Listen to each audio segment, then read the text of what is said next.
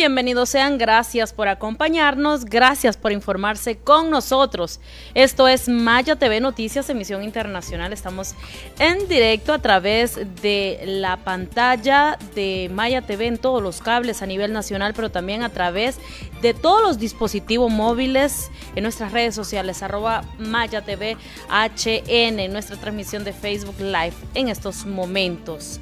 Hoy es martes 6 de julio del año 2021. Mi nombre es Flor Serrano, quédense con nosotros para que queden bien informados. Vamos a comenzar con los titulares.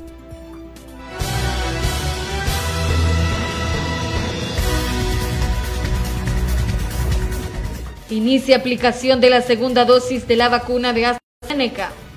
Suspenden proceso de vacunación en el sur del país por poca afluencia de personas. Autoridades de salud proponen inocular a un 80% de la población hondureña. El CODE insta al gobierno a habilitar más centros de triajes. En los sucesos asesinan a campesino en Tocoa, Colón. Coalianza denuncia ante el Ministerio Público a EEH para que presente información sobre incumplimiento de contratos. Y en el campo internacional, deslizamiento de tierra deja al menos tres muertos en Japón.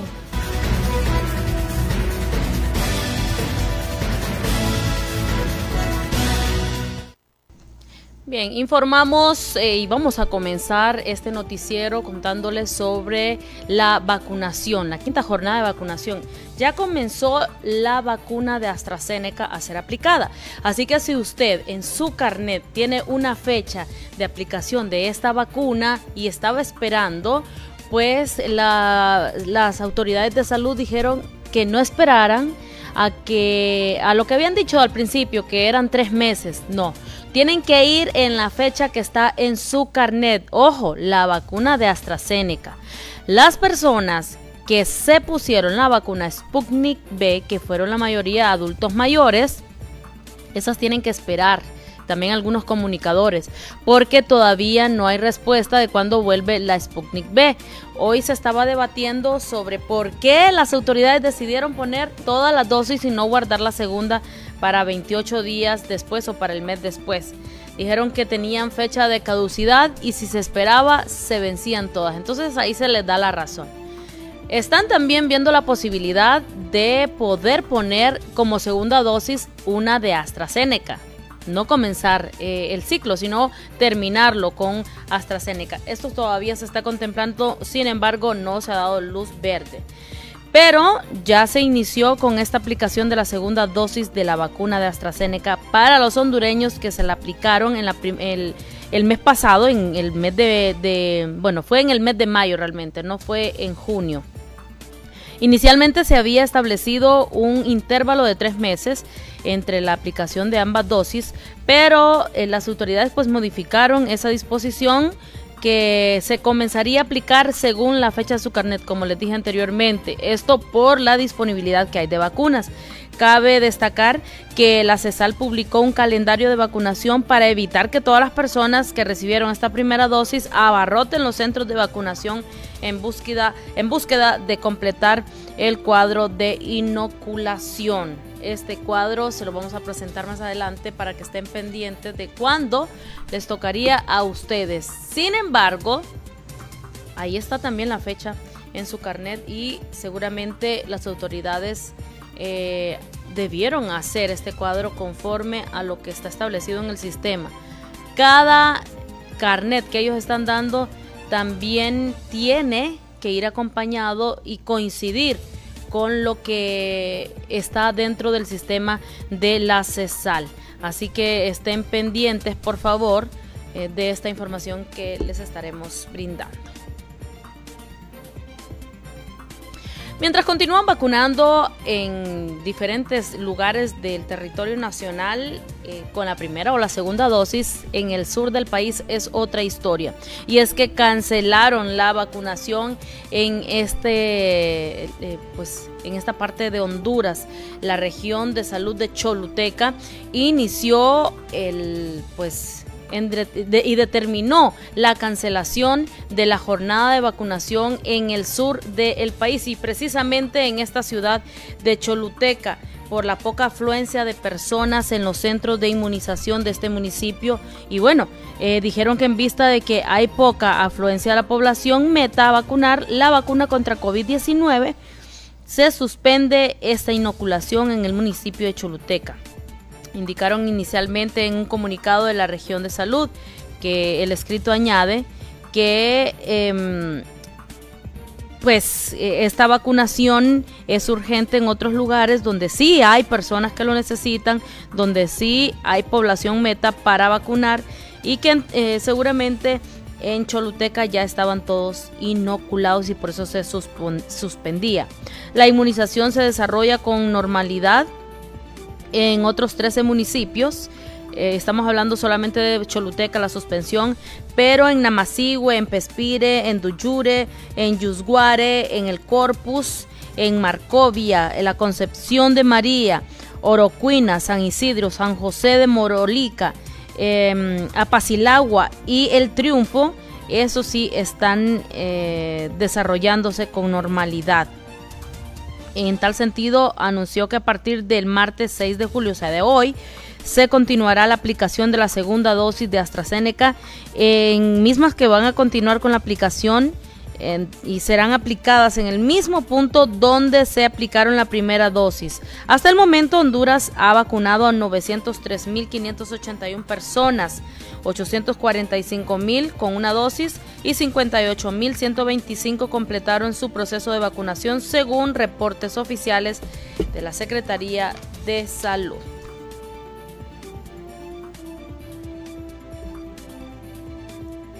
Tal y como se había prometido, en el sector transporte también está siendo inoculado. Al menos 700 conductores de taxi ya recibieron la primera dosis de la vacuna contra COVID-19. Aplicado pues las medidas de bioseguridad también para evitar masivos contagios de COVID-19, se desarrolló esta jornada en el sector del taxi en San Pedro Sula.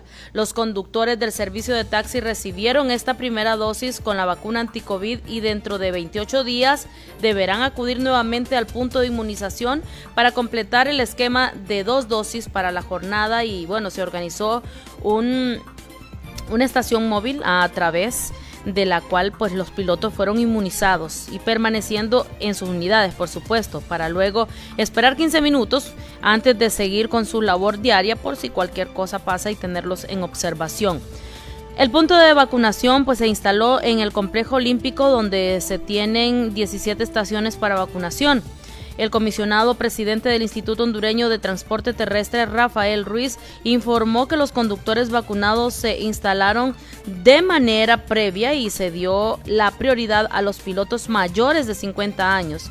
El sábado recién pasado, unos, unos 1.100 conductores de taxi recibieron la vacuna, recordó Ruiz. Eleazar García, conductor de taxi, dijo que se sentía agradecido por ser considerado como prioridad para recibir esta vacuna. Por su parte, Carlos Antonio Castillo, otro de los pilotos inmunizados, también destacó el apoyo recibido para alcanzar la vacunación en este rubro. A nivel nacional, a la fecha se han sido inoculados ya unos 3.000 conductores de taxi. La Secretaría de Salud asignó un lote de 19.000 vacunas para este sector y para ser aplicadas en el marco de la quinta campaña de vacunación, es decir, que en los próximos días tendrían que estar terminando con el sector taxista.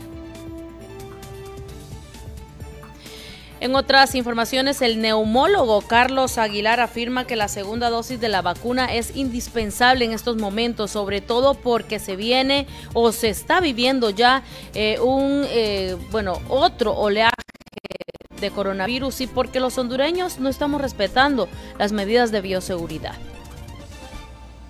Definitivamente las variantes están circulando, no sabemos si todas las variantes que se han reportado en el mundo están en el país, pero más allá de eso, porque el virus seguirá replicándose y seguirán habiendo variantes, lo importante acá es que las vacunas protegen contra la mayoría de las variantes. Por eso es una prioridad que el país se vacune de forma masiva y simultánea. No es posible que Honduras esté en el último lugar en el área centroamericana en relación al número de dosis que estamos aplicando. Las variantes están en el país, seguirán existiendo, pero tenemos la ventaja de que las vacunas protegen contra la mayoría de ellas. Por eso esa debe ser la principal acción del gobierno, es vacunar a la mayoría de la población. Probablemente ese es probablemente el gran eh, fiasco del manejo de esta pandemia. Hay miles de personas que se pusieron ya una dosis, no se sabe con certeza cuándo vendrá la segunda y además existen una gran cantidad de personas que no tienen todavía acceso a la vacuna. Creo que se debe seguir presionando y si a eso le agregamos que no se ha podido fortalecer adecuadamente la red hospitalaria, Honduras entra en un panorama desolador, con pocas vacunas y con un sistema de salud, un sistema hospitalario colapsado y Si escucharon los datos que dimos anteriormente, al menos o solamente unas 55 mil personas hondureños cuentan ya con las dos dosis de las vacunas que han llegado al país. Esto pone más aún en peligro la situación de Honduras porque somos más de 9 millones de habitantes. Quiere decir que el porcentaje es completamente mínimo. Estamos en los últimos lugares de vacunación en la región, por lo que urge se acelere la segunda dosis a las personas que ya se han aplicado la primera. Así lo dijo Carlos Umaña. Vamos a escucharlo. Querida población hondureña, en estos momentos la COVID-19 se encuentra en una fase de aceleración exponencial con múltiples contagios a lo largo y ancho del territorio nacional. La única zona que prácticamente se encuentra con una meseta es la zona norte del país, pero inicia a recibir pacientes de varios lugares de Honduras que no encuentran cupo para poder tratar los pacientes. Con los triajes cerrados, con solamente 55 mil personas con dos dosis. Las vacunas en este momento no son la arma fundamental, ya que recordemos que las nuevas variantes reducen las posibilidades de una sola dosis a mínimas expresiones. Acudo ante ustedes a solicitarles de la manera más respetuosa, especialmente en los sitios donde está colapsado el sistema sanitario, que extremen las medidas de bioseguridad. En estos momentos, donde más de 100 capitalinos esperan cupo por los hospitales nacionales, la situación se vuelve caótica y muy peligrosa. Si a usted le da COVID en estos momentos, prácticamente en el 80-90% del territorio nacional no encontrará un cupo y las posibilidades de sobrevivir son escasas. Así que llamo la atención de la población y ya no solamente está atacando personas de la tercera edad, ataca núcleos poblacionales y familiares completos y muchos niños están cayendo presa de este mal. Por lo tanto, es nuestro deber protegernos. Al Estado le exijo que complete los esquemas de vacunación y a la población le pido respetuosamente nos ayude a los médicos guardando las medidas de bioseguridad.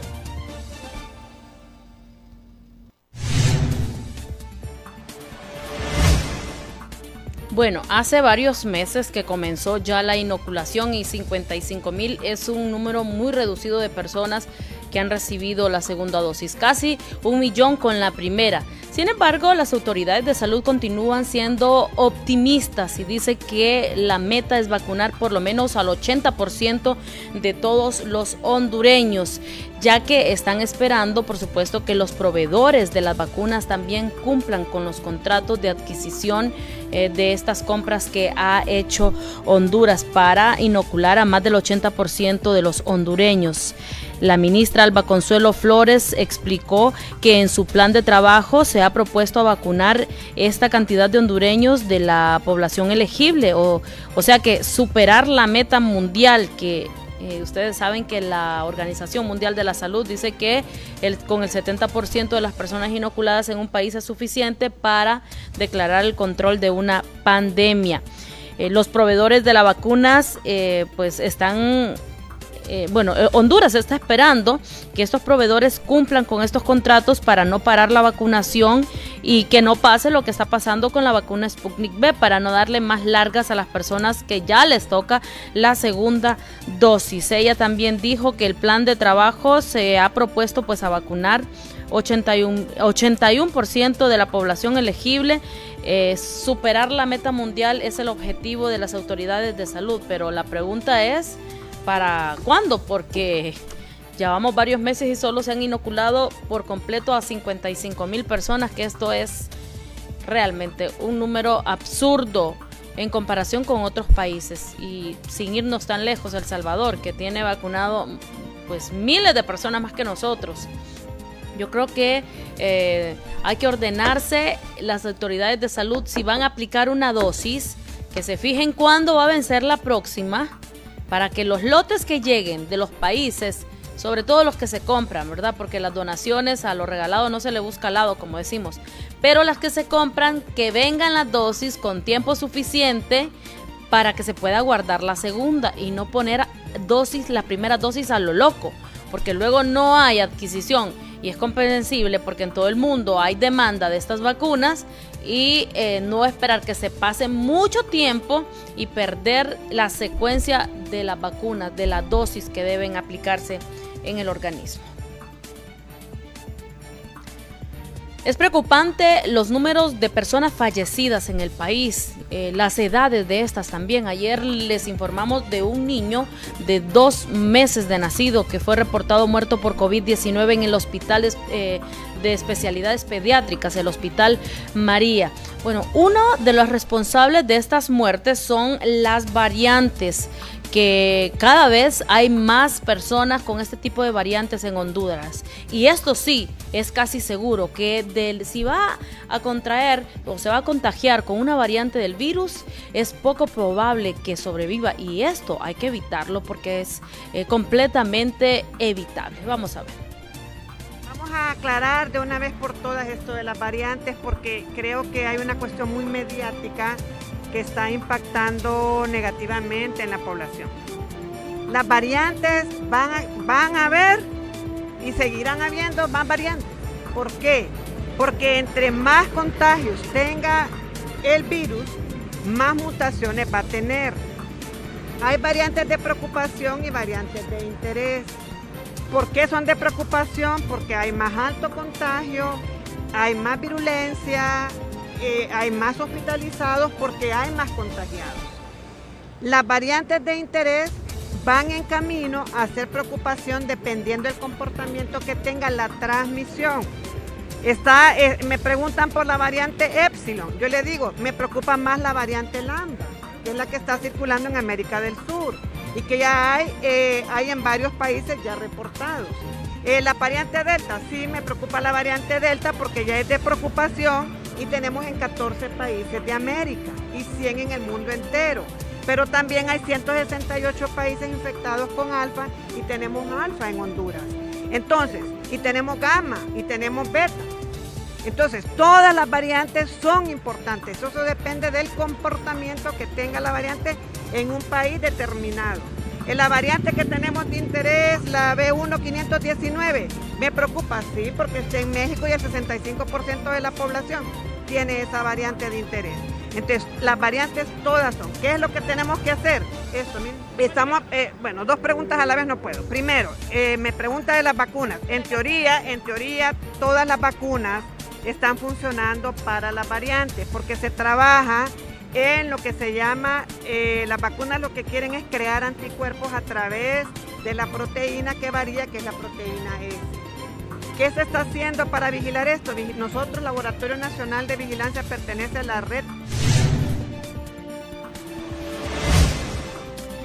Bien, y Carla Pavón, quien es la jefe de la unidad de vigilancia de la Secretaría de Salud, dice que entre más contagios habrá más ocupación hospitalaria y por supuesto más preocupación en la población que no tendrá dónde ser atendida en caso de que contraiga el virus decirle a la población, especialmente al Distrito Central, Distrito Central está viviendo una situación muy crítica en cuanto al aumento exponencial de casos.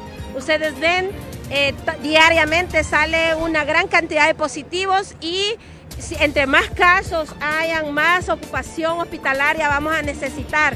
Y esto eh, obedece a que la población se ha relajado, cree que porque ya casi llevamos ya estamos próxima a llegar al millón de, personas vacunadas y por lo tanto 900 y algo de miles, ¿verdad? Eh, tenemos vacunados y por lo tanto la gente cree que con la primera dosis o con estar vacunado eh, esto ya se terminó. Discúlpenme, yo le voy a decir, eh, el impacto se ha tenido en el personal de salud porque ha disminuido la mortalidad en ellos, en nosotros, los de personal de salud. Pero eso no significa que no nos podemos volver a contagiar. Si en mi casa solo yo estoy vacunado y yo voy y me relajo, pero voy a contagiar y voy a contagiar a mi familia y más con las variantes que tenemos, que son doblemente eh, contagiosas, porque tenemos variantes que son doblemente contagiosas, significa que van a haber más contagios. Aquí es devolverle a decir a la población, no se relaje, usemos de manera correcta la mascarilla, con una mascarilla que usemos bien usada, a veces dicen dos, la barrera es esta, la mascarilla, ahí se le queda la gotita de saliva. Por lo tanto, yo creo de que con una mascarilla bien usada, bien usada, podemos ponerle barrera a ese virus y tratar de disminuir esa cantidad de casos. Ayer les comentamos sobre los estudiantes de odontología de la Universidad Nacional que están exigiendo que se les incluya en la población meta para ser vacunados porque han suspendido todas las atenciones odontológicas, incluso de personas que tienen meses con un tratamiento, pero no han podido seguir para no seguir exponiéndose. Pues este día han realizado una protesta en las afueras de la ciudad universitaria para solicitar nuevamente vacunas para más de 900 estudiantes que están en primera línea contra COVID-19. Ellos quieren que se les incluya en el grupo priorizado, al igual que los docentes y el personal administrativo de esta universidad y sobre todo de esta facultad.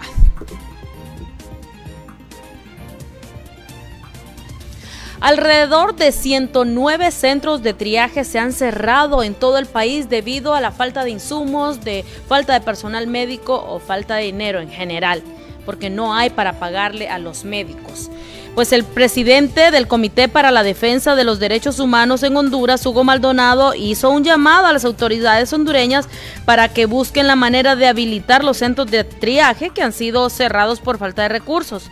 Como CODEN, desde un inicio siempre recomendamos que los triajes deberían ser una prioridad nacional, al igual que las brigadas médicas en las colonias para contrarrestar la pandemia. En vez de mandar militares, deben enviar, enviar brigadas porque lo que está haciendo es daño, es el COVID, dijo Maldonado. El defensor de los derechos humanos indicó también que existe una lucha contra el mortal virus que sigue poniendo en peligro la vida de miles de hondureños sin desconocer la violencia, criminalidad que también representan una gran amenaza para la población. Maldonado consideró que en lugar de estar cerrando tantos centros de estabilización, deberían las autoridades estar abriendo más centros de triaje, porque es la medida más oportuna, expedita y preventiva que se tiene para poder contener la pandemia. Si contrarrestamos el COVID-19, contrarrestamos cualquier cepa, pero con el esfuerzo, no, eh, pero, pero es con esfuerzo no se tiene que escatimar en recursos para la salud, subrayó. Según el Foro Nacional de Convergencia FONAC, más de 100 centros de triaje han cerrado sus operaciones a nivel nacional por falta de los recursos financieros. El gobierno ha dicho que esta es responsabilidad de los alcaldes porque recuérdense que a cada alcaldía se le asignó un presupuesto para que le hicieran frente a la pandemia. Pero los alcaldes han dicho que no les alcanza el dinero y cuando han tenido que dar rendición de cuentas, el gobierno dice que no lo han hecho con absoluta transparencia. Este es un dime y direte de nunca acabar entre el gobierno y las alcaldías. Lo que sabemos aquí es que 109 triajes se han tenido que cerrar y es por eso que los hospitales están abarrotados que no dan para más. Incluso en algunos centros de triaje en en el del Centro Cívico Gubernamental aquí en Tegucigalpa se estaba atendiendo en los últimos días en los escritorios porque no habían camillas.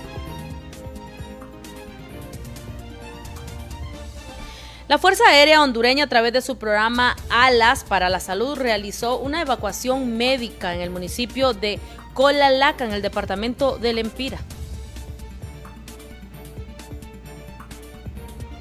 Bien, en efecto, nuestras Fuerzas Armadas de Honduras, a través de la Fuerza Aérea Hondureña y el programa Alas para la Salud, ha llevado a cabo el traslado eh, médico de una ciudadana que presentaba un estado de, salud reservado, producto de una operación de un tumor cancerígeno.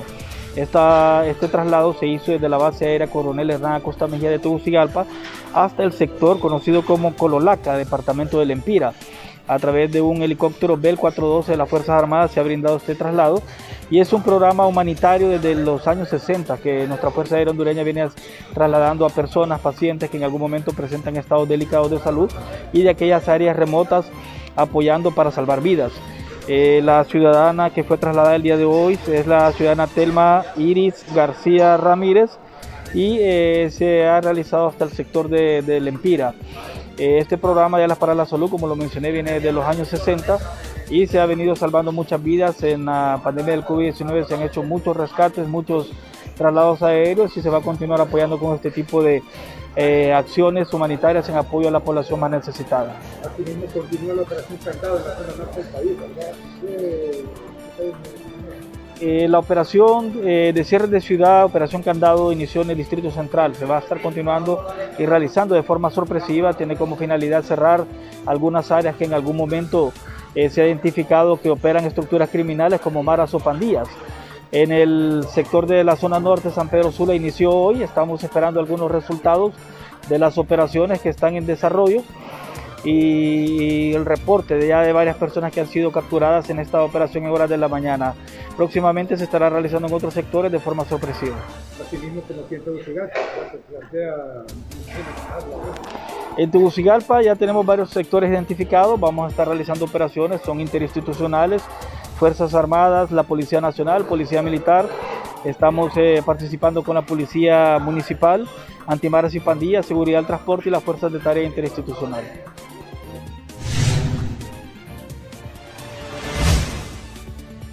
Vamos a cumplir el compromiso con nuestros anunciantes, pero después de la pausa tenemos más información. Quédese con nosotros.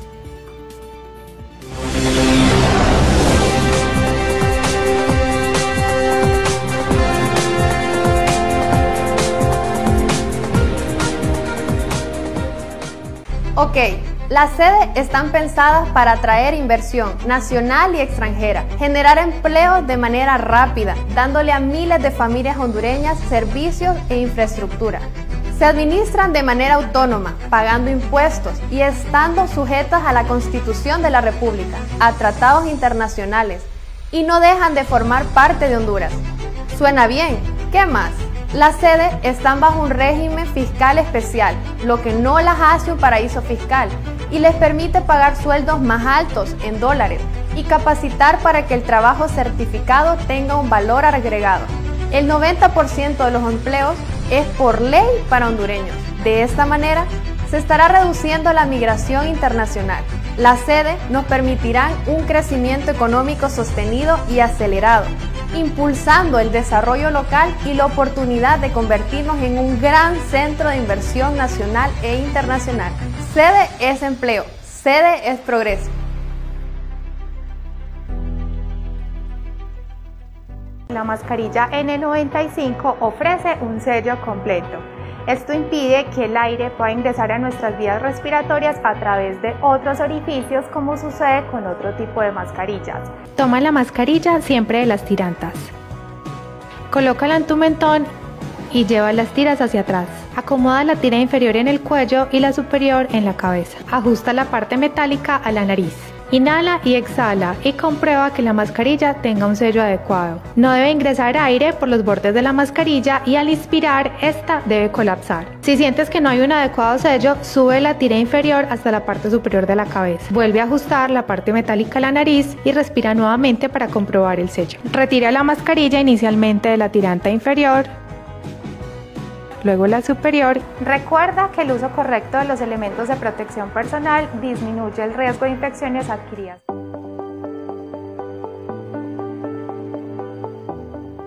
Seguimos vacunando a la población. Arranca la quinta jornada de vacunación contra la COVID-19 del 21 de junio al 3 de julio, con los siguientes grupos. Trabajadores de salud públicos y no públicos pendientes, adultos mayores de 65 años con o sin comorbilidad, población con comorbilidad de 50 a 59 años, personas con discapacidad desde los 12 años en adelante, trabajadores esenciales priorizados por riesgo de exposición, como grupos de apoyo, cuerpos de seguridad, reactivación turística, recolectores de desechos sólidos, personal de funerarias, personal del SANAA, reapertura educativa. Paso a paso nos cuidamos todos. Vacuna más cuidado igual a protección. Gobierno de la República. Hola, soy EEH. Y ella es CREE.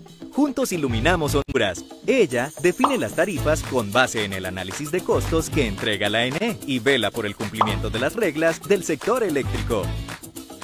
Yo me encargo de la lectura y el cobro de tu factura, el cual va directo al fideicomiso administrador. Para más información, escríbenos vía redes sociales, marca al 118 o visita una de nuestras sedes de servicio al cliente. EH nos mueve tu energía. El proceso de vacunación avanza en Honduras y el mundo entero. Sin embargo, varios países han entrado en peores crisis del contagio al empezar sus procesos de vacunación. No permitamos que esto nos suceda. No bajemos la guardia. Es de vida o muerte que continuemos más estrictos que nunca con las medidas de bioseguridad. Lavado constante de manos con jabón, el buen uso de la mascarilla y el distanciamiento físico. Poco a poco, cuidándonos y vacunándonos, lograremos controlar el virus, porque si nos cuidamos, juntos avanzamos.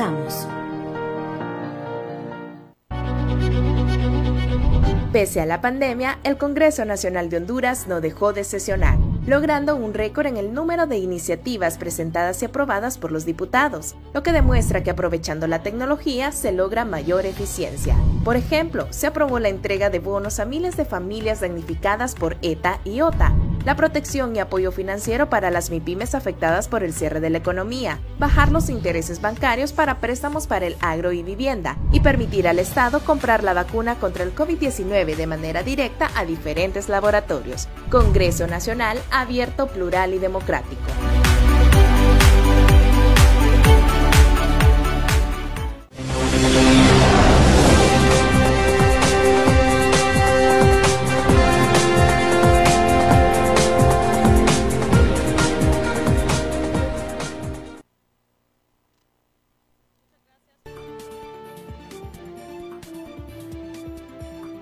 Noticias Emisión Internacional. Gracias por continuar informándose con nosotros. Estamos en directo. Hoy es martes 6 de julio del año 2021. Una buena noticia para el sector transporte que se está levantando de a poco en la este, reapertura económica de este rubro que ha sido uno de los más afectados por las pandemias y también por los huracanes. Pues les contamos que este día llegó ya el primer crucero después de 15 meses paralizados. Roatán fue el destino de Centroamérica elegido para atracar.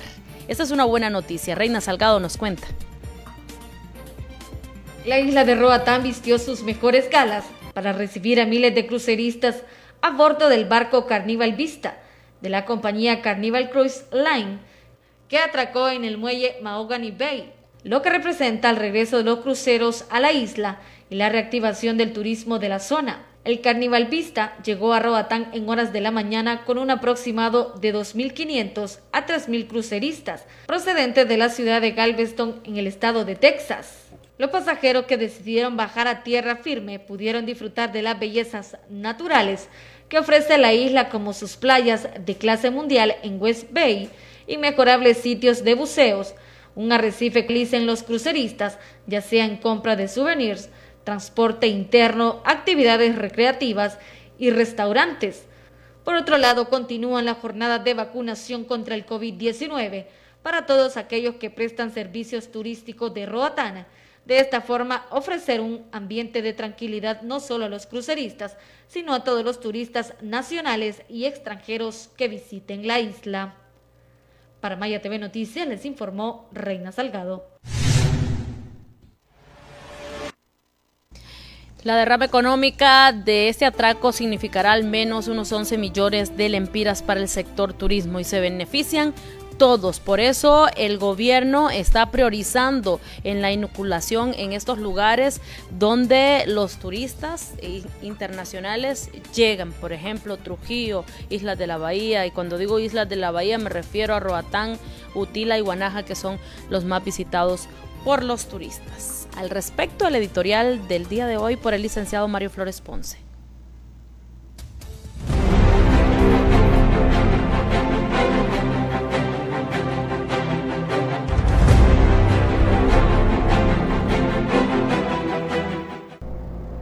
Hoy estamos llenos de alegría, hoy a diferencia de otros días que uno está todo amargado por solo estar dando malas noticias, pues hoy hay buenas noticias.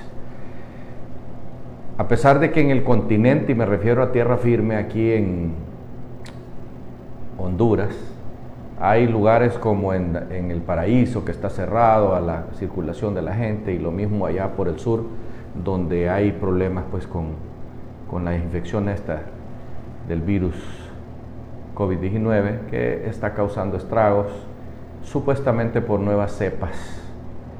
Eh, lógicamente, hasta que no se logre la vacunación del 60 o 70%, no vamos a tener un cambio eh, radical.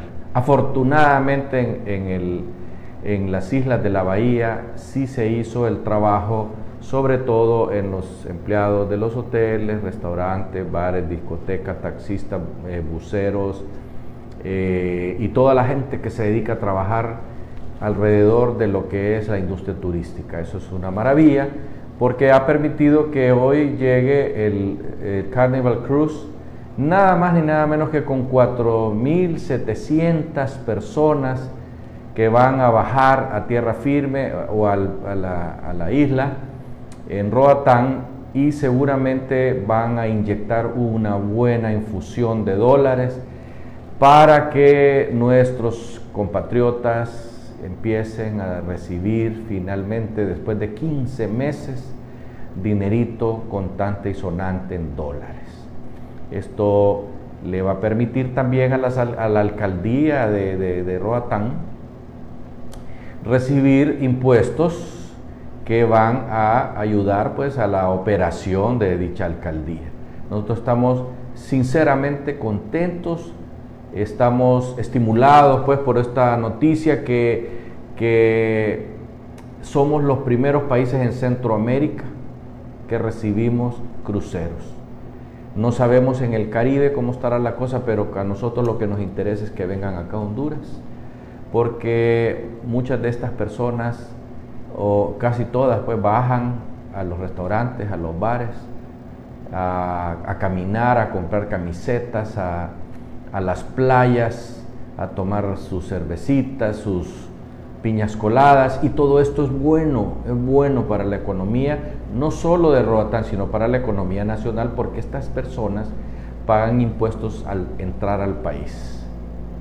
Nosotros felicitamos a las autoridades y a las autoridades de la alcaldía Roatán y felicitamos a los que fueron y tuvieron la iniciativa pues de apurar la inoculación de la vacuna en ese sector de la nacionalidad para que los hondureños empecemos en, por parte, pues por zonas, a recibir a la industria sin chimenea, a los turistas que tanto necesitamos para mejorar la calidad de vida de las personas que trabajan alrededor de estas industrias, de estos hoteles, de estos lugares que generan y generarán a partir de ahora ingresos también para la patria.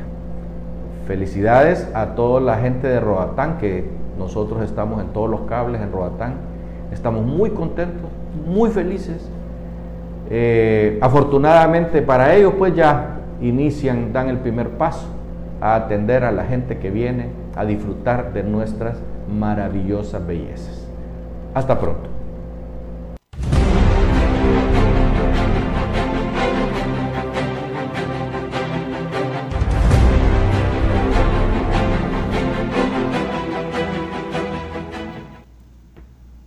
Otra noticia positiva en Honduras es que ya se hizo el lanzamiento oficial del billete de 200 lempiras.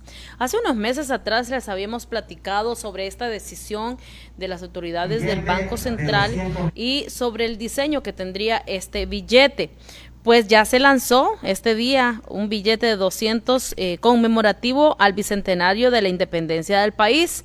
Ante ello, el economista del Foro Social de la Deuda Externa y de Desarrollo de Honduras, FOSDE, Obed García, dijo que la emisión del billete de 200 no responde a un objetivo de política monetaria, el experto en temas económicos manifestó que habría una, eh, pues, que analizar cuánto dinero emitirá el Banco Central eh, eh, con esta denominación porque aludió que de la mesa monetaria en el país rondan los 13 mil millones de lempiras y que si no se tiene un respaldo económico, este nuevo billete podría caer en circulación de dinero inorgánico, es decir, que no tendrá un respaldo productivo para la compra y venta de bienes y servicios. Podría quedar, si no se hace un equilibrio, podría quedar inservible. Bueno, no creemos que esto vaya a ser así, porque si lo lanzaron, me imagino que tiene un plan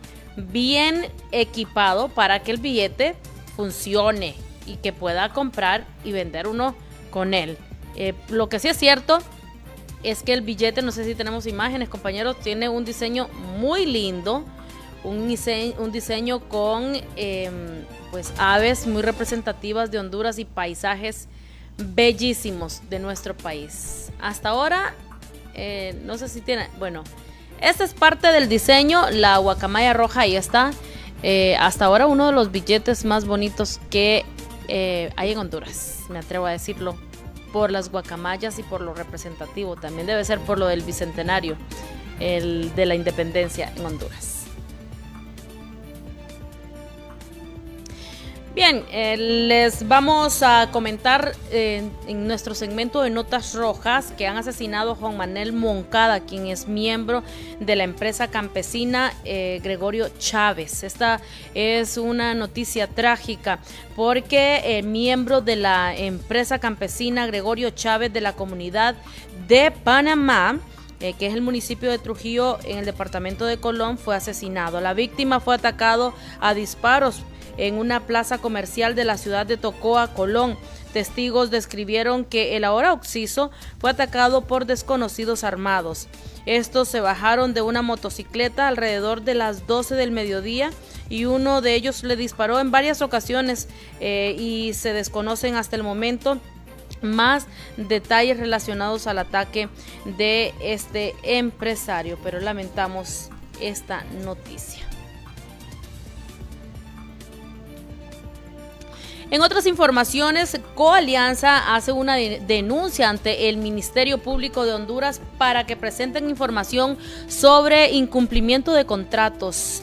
Les contamos más detalles. Si es que miembros de la eh, Superintendencia de las Alianzas Públicas y Privadas llegan al Ministerio Público de turno en el Core 7 para denunciar que la empresa Energía Honduras eh, pues presente, que la obliguen a presentar información que requieren eh, por incumplimiento de contrato, según detalló el superintendente de la Alianza Público-Privada, César Cáceres. Estas acciones eh, se presentaron por los actos de negación y obstaculización de las actuaciones de la SAP como ente regulador y órgano de control y seguimiento de la realización de obras y prestación de servicios de las empresas concesionarias según la ley de promoción de la alianza público-privada, especialmente las de proceso de supervisión. Así que la denuncia es contra Empresa Energía Honduras para que puedan eh, informar sobre el incumplimiento de contratos. En otro orden de noticias, el Consejo Nacional, el Consejo Nacional Electoral está instando al Congreso Nacional de Honduras a que apruebe la ampliación del presupuesto para las elecciones. Vamos a ver.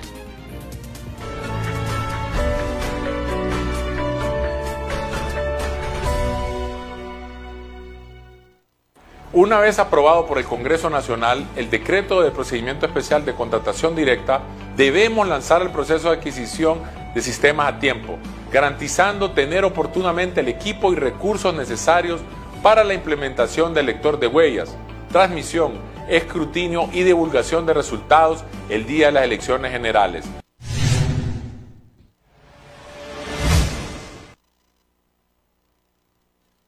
Con las noticias y deben realizarse investigaciones sobre los señalados en la lista Angel, que esto fue a principios de la semana. Así lo afirma Ricardo Rodríguez, él es magistrado presidente del Tribunal Superior de Cuentas. La verdad que algunos de ellos ya han sido investigados. Eh, los otros, recuérdense que nosotros como Tribunal Superior de Cuentas de hace algunos años, eh, se envió a la Fiscalía lo que es el caso Pandora, donde están muchos de la lista, y en el caso de algunos diputados que están siendo investigados por nosotros y hay varios eh, informes ya, ya eh, colgados en las páginas del, del, tribunal que ustedes los pueden encontrar ahí y ahí están. el asunto está en que las autoridades pues tienen que proceder contra ellos. Bueno, ahí ese es el asunto de ellos y la pregunta sería para ellos directamente. Nosotros, como les digo, la contribución de nosotros ya está, la mayoría enviados a las mismas autoridades y nosotros pues eh, esperamos de que ellos actúen. Eh, lógico, eh, se siente como ciudadano. Yo mismo me siento descontento porque de repente se envían y se ven las actuaciones que se han hecho y las autoridades pues eh, eh, no cumplen. Y cualquier ciudadano se puede sentir así.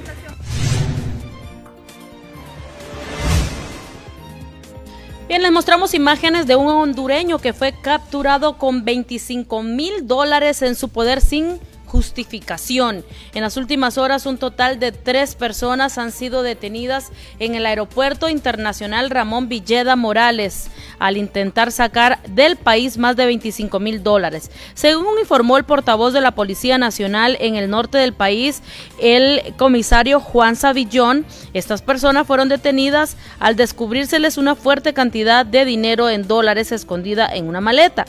Los detenidos pretendían salir del país hacia los Estados Unidos, por lo que eh, no declararon mm, los, pues, y son por esto señalados de lavado de activos. Los 25 mil dólares estaban distribuidos en billetes de 100, 50 y 20 dólares. Este monto equivale a más de 600 mil empiras. El efectivo fue depositado al Banco Central de Honduras en una cuenta de la Oficina Administradora de Bienes Incautados OAVI, mientras las tres personas, que son dos mujeres y un hombre, serán interrogados y posteriormente remitidos a la fiscalía pertinente. Nos vamos con nuestra sección de tecnología continuación.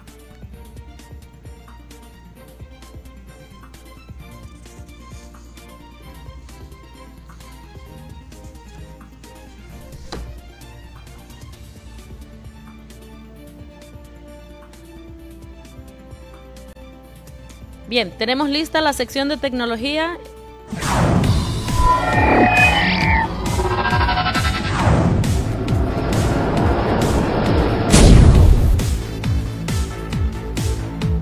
La firma argentina InnovaSpace lanzará desde California el primer satélite para dar conectividad al campo, un grupo de investigadores de Mar del Plata obtuvo el financiamiento para realizar este proyecto que permitirá interconectar áreas rurales y obtener datos del tiempo en beneficio de la agricultura, entre otras cosas.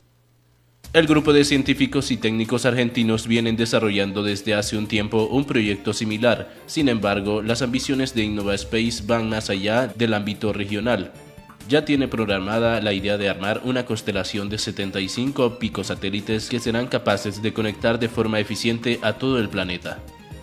Por ahora, esta empresa cuenta con un negocio valorado en 20 millones de dólares y comienza a ser observada por las grandes multinacionales y semilleras del campo como una alternativa para dar conectividad a la enorme cantidad de sensores que utiliza la agricultura moderna en todos sus procesos.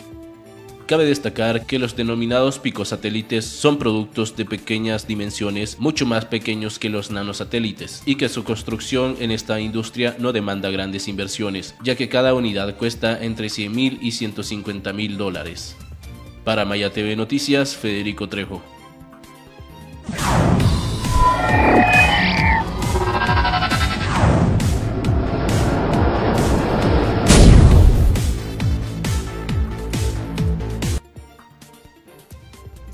Lo invitamos a que realice el pago oportuno de sus facturas de energía eléctrica para que pueda seguir disfrutando de este servicio. Tiene múltiples opciones de pago y una de ellas son los eh, financiamientos disponibles. Y puede obtener información escribiendo al WhatsApp 9440 1515.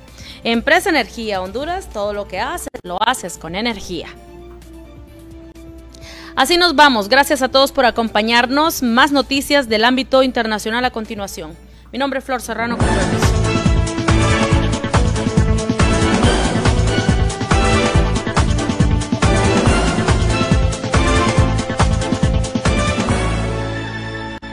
Un avión de pasajeros con 28 personas a bordo se estrelló el martes en la península de Kamchatka, en el lejano oriente de Rusia. Los equipos de rescate rusos que han hallado los restos del avión informaron que ninguno de los pasajeros sobrevivió al accidente.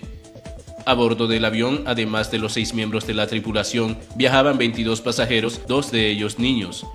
Según el gabinete de crisis creado para investigar la tragedia, las malas condiciones climáticas se barajan como una de las causas del accidente. La Policía Nacional de Nicaragua informó este martes a través de un comunicado que este lunes se detuvo al sexto precandidato presidencial Medardo Mairena Sequeira y los dirigentes campesinos Freddy Navas López y Pedro Joaquín Mena Amador, la policía señala a Mairena y a los demás líderes campesinos como supuestos cabecillas del asesinato de cuatro compañeros policías y ciudadanos civiles, además de acusarlos de secuestros, robos, violaciones y destrucción de bienes durante el golpe de Estado fallido en 2018. La Policía Nacional ha detenido a 21 opositores, entre ellos otros cinco precandidatos presidenciales, líderes empresariales, exguerrilleros y dirigentes. Las intensas precipitaciones de los últimos días en Japón provocaron deslizamientos de tierra y una fuerte marea de lodo y escombros que fluyó hasta la localidad de Atami en el suroeste de Tokio el sábado por la mañana arrastrando casas y personas. Hasta el día de hoy, los socorristas japoneses siguen buscando supervivientes después del tsunami de lodo que provocó la muerte de al menos tres personas, rescatando hasta el momento a 25 supervivientes mientras que 80 personas siguen desaparecidas. Miles de personas se concentraron en la Puerta del Sol en Madrid y otras ciudades españolas para protestar contra el asesinato de Samuel, un joven de 24 años que fue golpeado hasta la muerte en A Coruña, Galicia, discriminado por su inclinación sexual, crimen que familiares y colectivo LGTBI consideran homofóbico.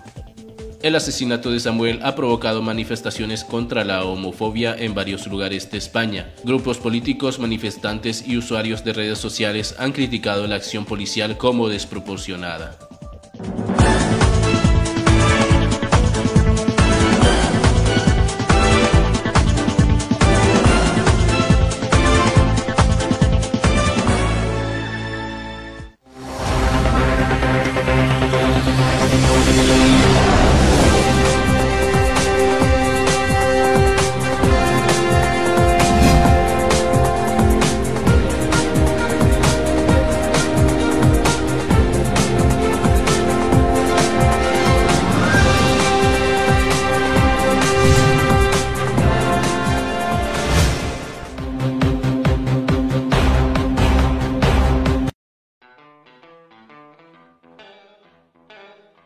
Tal amigos? Soy Marlon Osorio. Los invito que sábado a sábado disfruten con nosotros de esos temas lindos que nunca pasan de moda y que nosotros los traemos para que usted disfrute cómodamente en su casita. Recordar esos temas maravillosos. Y los invitamos a que cada sábado en horario de 3 a 5 de la tarde nos acompañe en la tarde del sábado por su canal Maya TV que es cobertura total también puede seguir nuestra transmisión en vivo a través de mayatv.hn y a través de nuestra página de Facebook La Tarde del Sábado. Acompáñenos.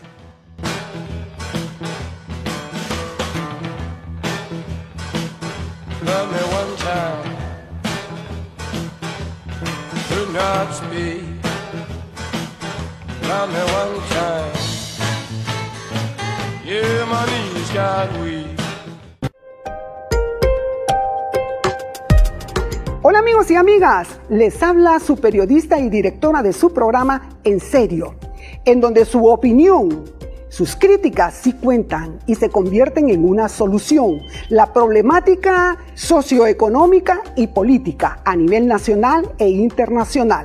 Aquí en Maya TV con Lourdes Bonilla. En serio, síganme en mis redes sociales como Lourdes Bonilla HN.